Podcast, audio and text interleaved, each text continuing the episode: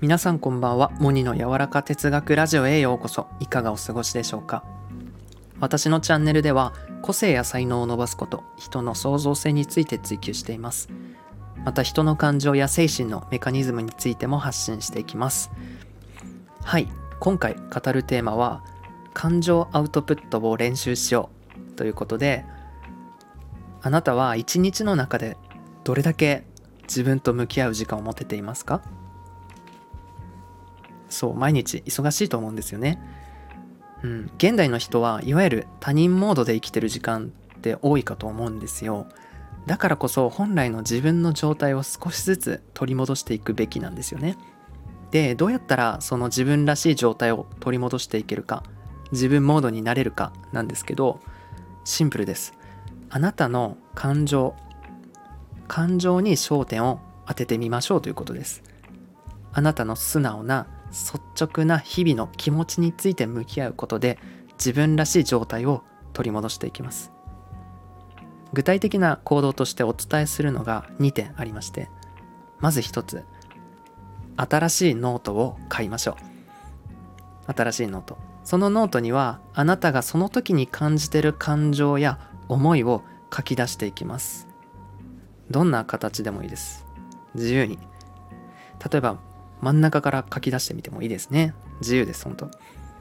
でノートなんですけどできるだけテンションの上がるちょっといいノートっていうのが好ましです。なぜかっていうとそれを開きたくなるっていう気持ちになるからです。これ地味に大事です、うん、ちなみにそのノートですね。そのノートは誰にも見せないっていうのを決めてください。誰かに見せる前提のノートっていうのは自然と他人向けに書いてしまうんですよね。で感情を解放させるっていうのが目的なのでそういう心の縛りはなくしましょう。そしてスマホやパソコンで書かないようできるだけ手書きで書いてください、うん、なぜかっていうと手書きにはこの集中力を高めたり心を整えたりする効果があるからです。まずノートに感情を書き出すアウトプットですね。そして2つ目毎日決まった時間に書くということです。これは感情をアウトプットする時間ということで一日の中で自分に予約を取るんです。例えば毎朝8時とか何時でもいいです。朝がおすすめなんですけど僕は朝眠たいので夜の9時にやっていて必ずこの自分だけの時間と決めています。でここでおすすめなのが iPhone とかスマホでアラームを設定することですね。これはもうデジタルがいいですね。